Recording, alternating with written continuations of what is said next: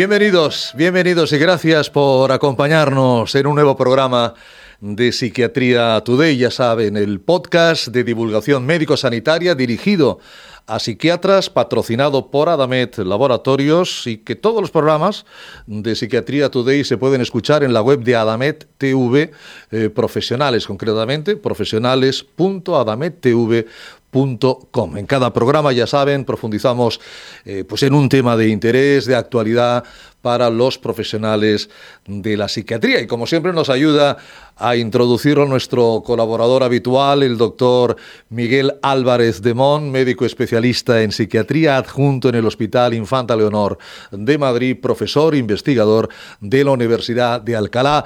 Profesor Álvarez de Mon, bienvenido y muchas gracias por acompañarnos.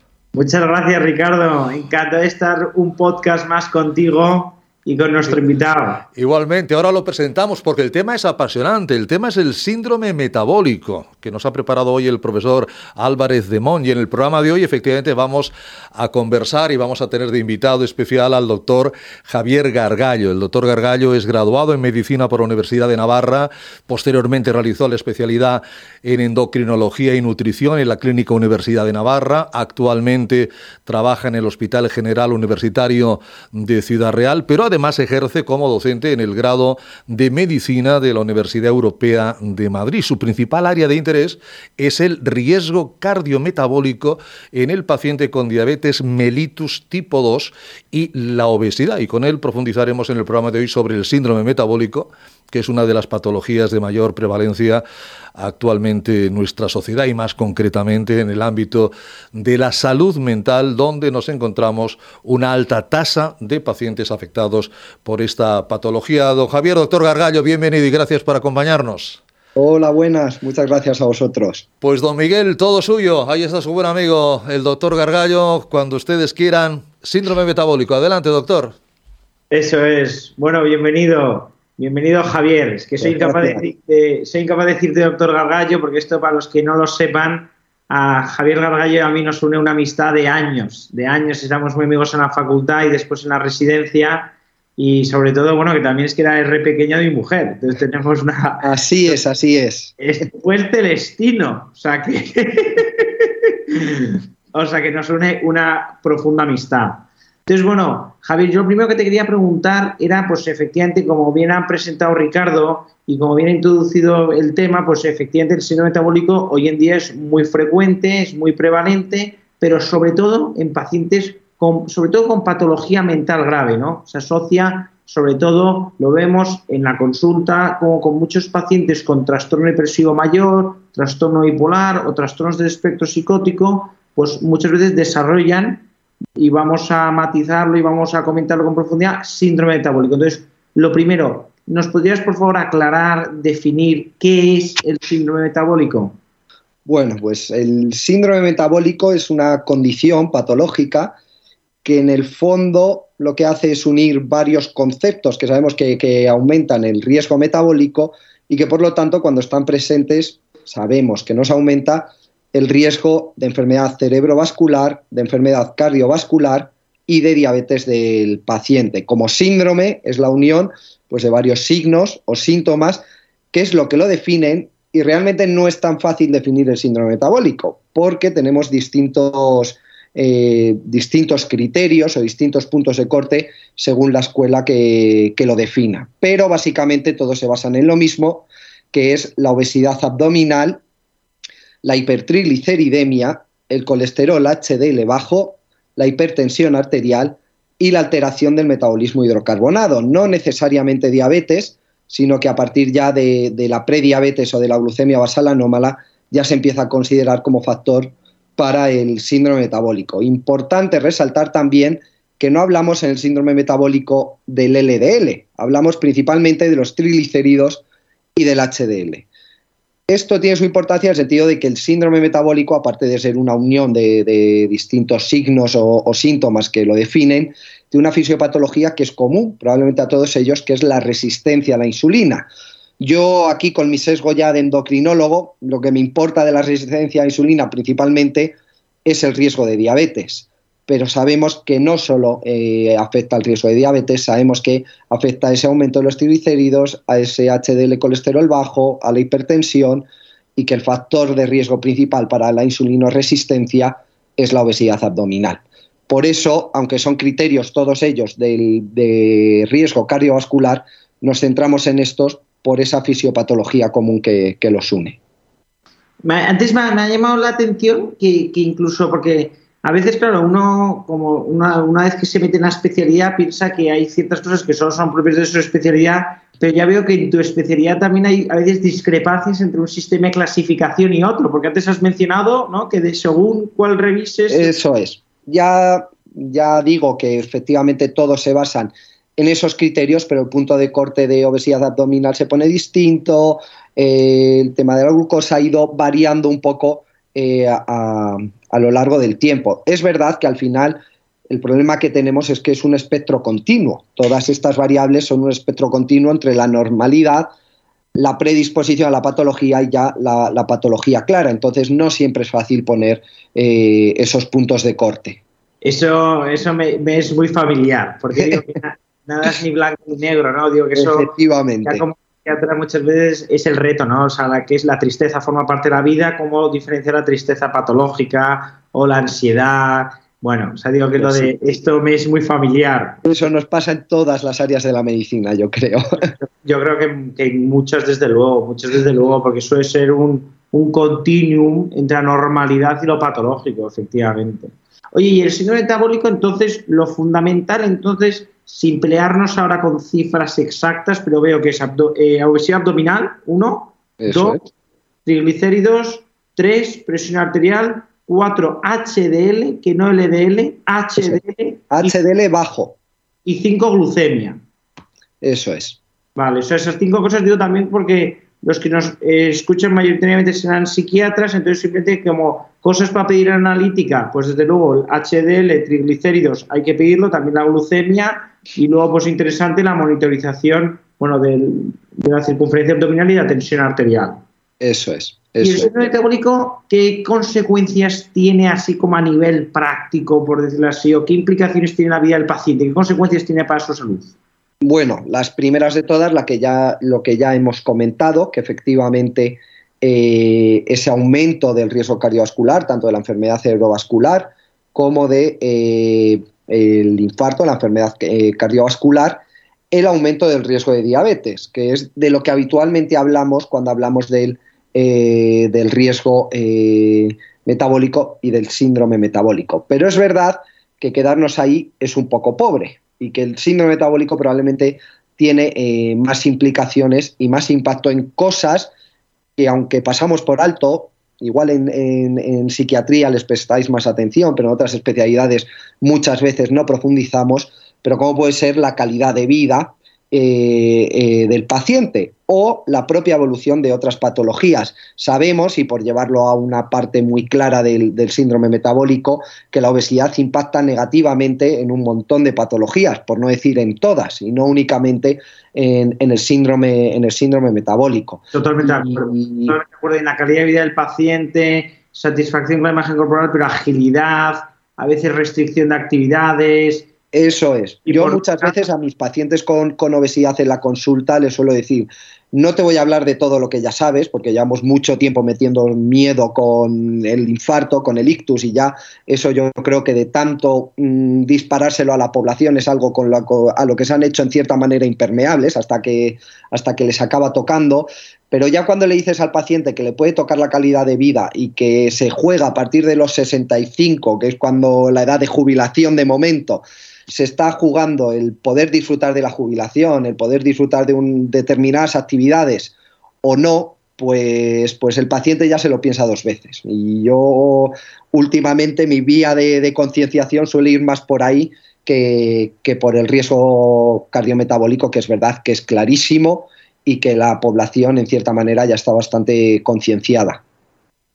No, vamos, me parece totalmente de acuerdo. Y de hecho hay medidas como muy prácticas que sí que se pueden implementar en, casa, no digo plan gratuitamente, sin recurrir a pruebas sofisticadas como puede ser, yo, vamos, yo siempre en clase siempre digo que para mejorar algo lo primero es medirlo, quiero decir que pesarse semanalmente o tomarse atención arterial o una analítica trimestral, no sé qué recomendarías tú en este sentido, como digo, cosas sencillas que podamos recomendar nosotros a nuestros pacientes o que incluso nosotros podamos incorporar a nuestra práctica clínica como recomendaciones habituales.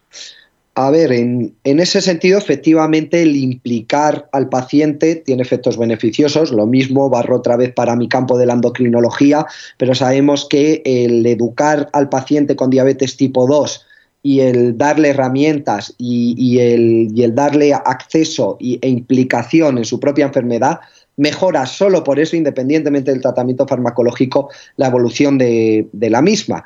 Yo creo que en el síndrome metabólico Mm, pasa exactamente lo mismo. Uno, eh, la regularidad de, las analíticas, que efectivamente, y más si son pacientes de riesgo, que es un poco lo que nos toca también en el, tema de hoy, pues el, que no se nos pase a hacer una, una glucemia de vez en cuando al paciente, el que no se nos pase tener el perfil lipídico y mejor completo, no solo el colesterol total, sino el, HDL y el LDL, y luego, desde luego, el paciente en casa aparte de lo que es la adquisición de hábitos saludables, que nos van a ayudar a que, a que no lo desarrollen, el ir detectando esos signos de alarma. Yo, al final, un paciente que llega, por poner un ejemplo tonto, pero que llega eh, a los 120 o a los 130 kilos, ha pasado por los 90 kilos, ha pasado por los 100 kilos.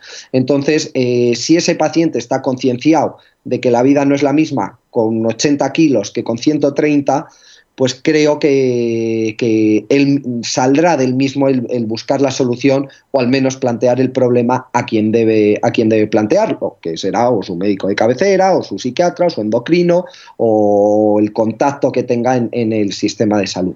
¿Por dónde pasa eso también? Por concienciarnos los primeros nosotros y no decir, bueno, este paciente pues eh, tiene obesidad, pues que se las apañe o le doy un plan de alimentación y le doy el alta, eh, ese tipo de, cosas. Tenemos que ver un poco, yo creo, también las respuestas, efectivamente, lo primero de todo, medirlo y luego, dos, medir la respuesta de, lo que implantemos.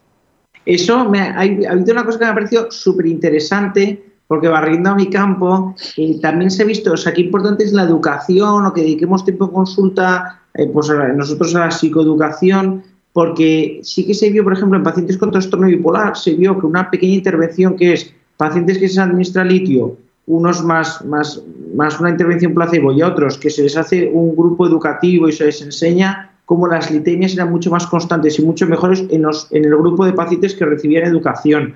O sea, que, que, fundamental es implicar al paciente, pero eso muchas veces pasa porque nosotros lo tengamos presente y en la consulta dediquemos... Nuevamente, que lo tengamos presente y que tengamos tiempo, porque la educación lleva tiempo, probablemente, y, ya nos quejamos, pero tardamos mucho menos en hacer una receta que, en parar al paciente, concienciarlo. Yo, pues, yendo un poco lo mismo al tema de la obesidad o del síndrome metabólico, eh, mi primer paso en cualquier consulta de obesidad es derribar mito tras mito, muro tras muro, hasta que ya realmente puedes llegar hablar de lo, de lo que realmente eh, tienes que hablar, pero hay determinados temas, yo creo que en este sentido, en el campo de la psiquiatría es también bastante superponible de los que opina todo el mundo, de los que todo el mundo sabe. Y, cuando te llega el paciente a la consulta no es solo el explicarle lo que le debes explicar, sino empezar ya, pues derrumbando todos esos, esos muros o esos mitos, mitos previos, que, que eso implica mucho, mucho tiempo. Cuando nosotros le hablamos al paciente de algo de lo que no tiene ni idea, por decirlo de alguna manera, seguramente no, nos, lleva, nos lleva menos tiempo porque el, paciente pues, va a atender a, lo que le cuentas, no va a atender a lo que le cuentas y va a hacer su lectura paralela de, de los conocimientos que ya tiene, que hay veces que son correctos, la mayoría de las veces yo diría que como mínimo imprecisos. Toma ya, te veo te, sí que te veo muy preciso a ti con el lenguaje, madre mía. No, pues ahora, me, vamos, yo, sí que te agradezco que nos estés contando y que de alguna manera eh, la mayoría de los oyentes van a ser psiquiatras, desde luego, o bueno, profesionales de otras, de otras áreas, pero que se dedican de una manera más o menos directa a salud mental. O sea que yo creo que, que estas, estas pinceladas que nos estás dando sobre el síndrome metabólico nos vienen muy bien, porque como tú ya bien sabes, se ve mucho síndrome metabólico en pacientes con trastorno mental grave, ¿no? Y yo quería ahí que nos contases, ¿no? Porque, eh, bueno, lo que está publicado, en general los estudios donde apuntan es que es multifactorial, ¿no? Efectivamente, a veces es la propia enfermedad la que predispone a los pacientes con trastorno mental grave a sufrir síndrome metabólico, porque se ha visto como en pacientes con primeros episodios psicóticos, ya al comienzo de la enfermedad presentan más riesgo cardiovascular. Y eso se ha visto, por ejemplo, en un estudio multicéntrico de primeros episodios psicóticos que se realizó en España, súper interesante, ya se vio. Luego también es verdad que a veces la propia enfermedad, independientemente de lo que es la fisiopatología de la enfermedad, lo que hace es que tengas unas conductas muchas veces menos saludables. Pero luego también, obviamente, también hay que reconocer que está la farmacoterapia que utilizamos a día de hoy para el tratamiento de los trastornos psicóticos, trastorno bipolar sobre todo, pues es verdad que a veces conlleva eh, ganancia de peso. Pero yo te quería preguntar, teniendo en cuenta que tú has hecho muchas interconsultas, quiero decir que tú también sabes que, luego a veces no es, fácil, ¿no? Diciendo, oye, porque hay que estabilizar al paciente, o sea que los fármacos los necesitamos, son una herramienta necesaria del, tratamiento, pero ¿qué nos recomendarías o qué nos dirías a los psiquiatras que, hiciésemos con, pacientes con trastorno mental grave que ya vemos que están empezando a ganar peso, a lo mejor vemos que las glucemias que digo porque al final diciendo el tratamiento es parcialmente responsable de ellos sí pero no solo es el tratamiento y segundo me parece que que el tratamiento es necesario. Quiero decir que, ¿qué nos recomiendas? Digo, cosas viables, soluciones viables a este mm. problema. Bueno, en ese sentido, lo primero, pues lo, que ya has eh, comentado, de que efectivamente no todo es el tratamiento. O sea, lo primero de todo, no simplificar a, decir, bueno, es el tratamiento del, del, paciente, porque hay, son dos condiciones muy multifactoriales, yo creo, tanto la enfermedad psiquiátrica en todo su espectro como el síndrome metabólico en todo su espectro. Entonces, es muy probable que también haya factores en común para el desarrollo de uno y de otro. Con esto que, comentabas de, los primeros episodios y gente que ya tiene eh, síndrome metabólico, pues queda bastante, bastante claro. Entonces, yo creo que es muy importante en este sentido el intentar adelantarnos. Quiero decir, si podemos evitar que el paciente desarrolle el síndrome metabólico, si podemos evitar que el paciente dentro de todo lo que es el síndrome metabólico tenga menos factores de riesgo, pues creo que, empezar por, ahí. Es decir, identificar el paciente de, riesgo y eh, empezar ya desde el principio, incluso aunque no lo haya desarrollado, a, tomar las medidas que sean eh, oportunas. Eh, eso en primer lugar. En segundo lugar, pues lo que decíamos antes al principio, el monitorizar bien los factores que, nos pueden decir que ese paciente ya tiene un síndrome metabólico o que se está acercando al, síndrome metabólico. Eh, es muy importante también a la hora de, cómo abordarlo, porque el síndrome metabólico, pues mm, tendremos que abordar luego cada uno de los factores, pero la evolución de la propia enfermedad, de la propia enfermedad psiquiátrica. O sea, el paciente que, que efectivamente tiene una condición eh, psiquiátrica y necesitamos tratar su síndrome metabólico, el primer paso que, vamos a necesitar es el estilo de vida. Y el estilo de vida yo no lo puedo cambiar si el paciente no es capaz de hacer un cambio del estilo de vida. O sea que esa parte me parece muy importante por el tema también que decías de los fármacos. Efectivamente, los fármacos eh, nos pueden eh, empeorar los fármacos son necesarios, como bien has dicho, para la propia evolución de, su patología psiquiátrica, pero seguramente los fármacos son necesarios también para la propia evolución del síndrome metabólico, en el sentido de que hasta que no consigamos que esa eh, enfermedad psiquiátrica vaya de manera correcta, yo no le puedo decir al paciente